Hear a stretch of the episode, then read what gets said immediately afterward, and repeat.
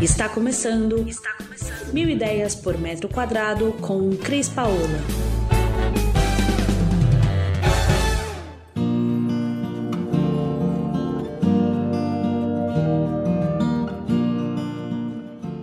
Olá, pessoal. Cris Paola, arquiteta, para falar com vocês hoje sobre energia.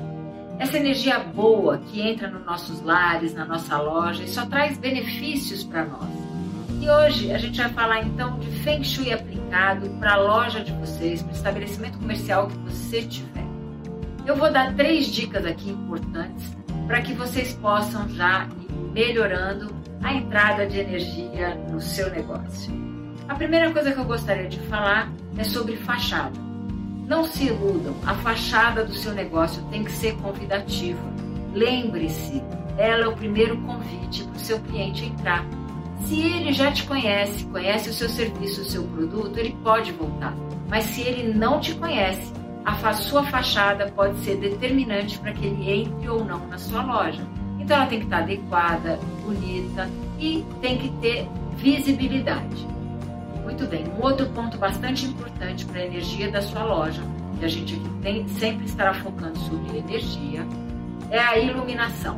Ilumine o acesso à entrada, à sua fachada da melhor maneira possível. É, para o chinês, a luz é um dos atrativos de energia e fará dessa maneira que mais energia entre no seu estabelecimento e, por consequência, mais clientes e mais negócios. Uma outra dica legal que eu gostaria de dar aqui é que, para o chinês, a boca de entrada do Xi, que é por onde entra a energia, a boca do Xi é chamada aonde entra energia num lugar, numa casa, num estabelecimento. Na sua loja é a sua porta da frente. Para o chinês, essa boca do Xi, a fachada da sua loja, deve ser proporcional à sua fachada, nem muito grande, nem muito pequena. E outro detalhe muito importante: tem que estar totalmente desobstruída.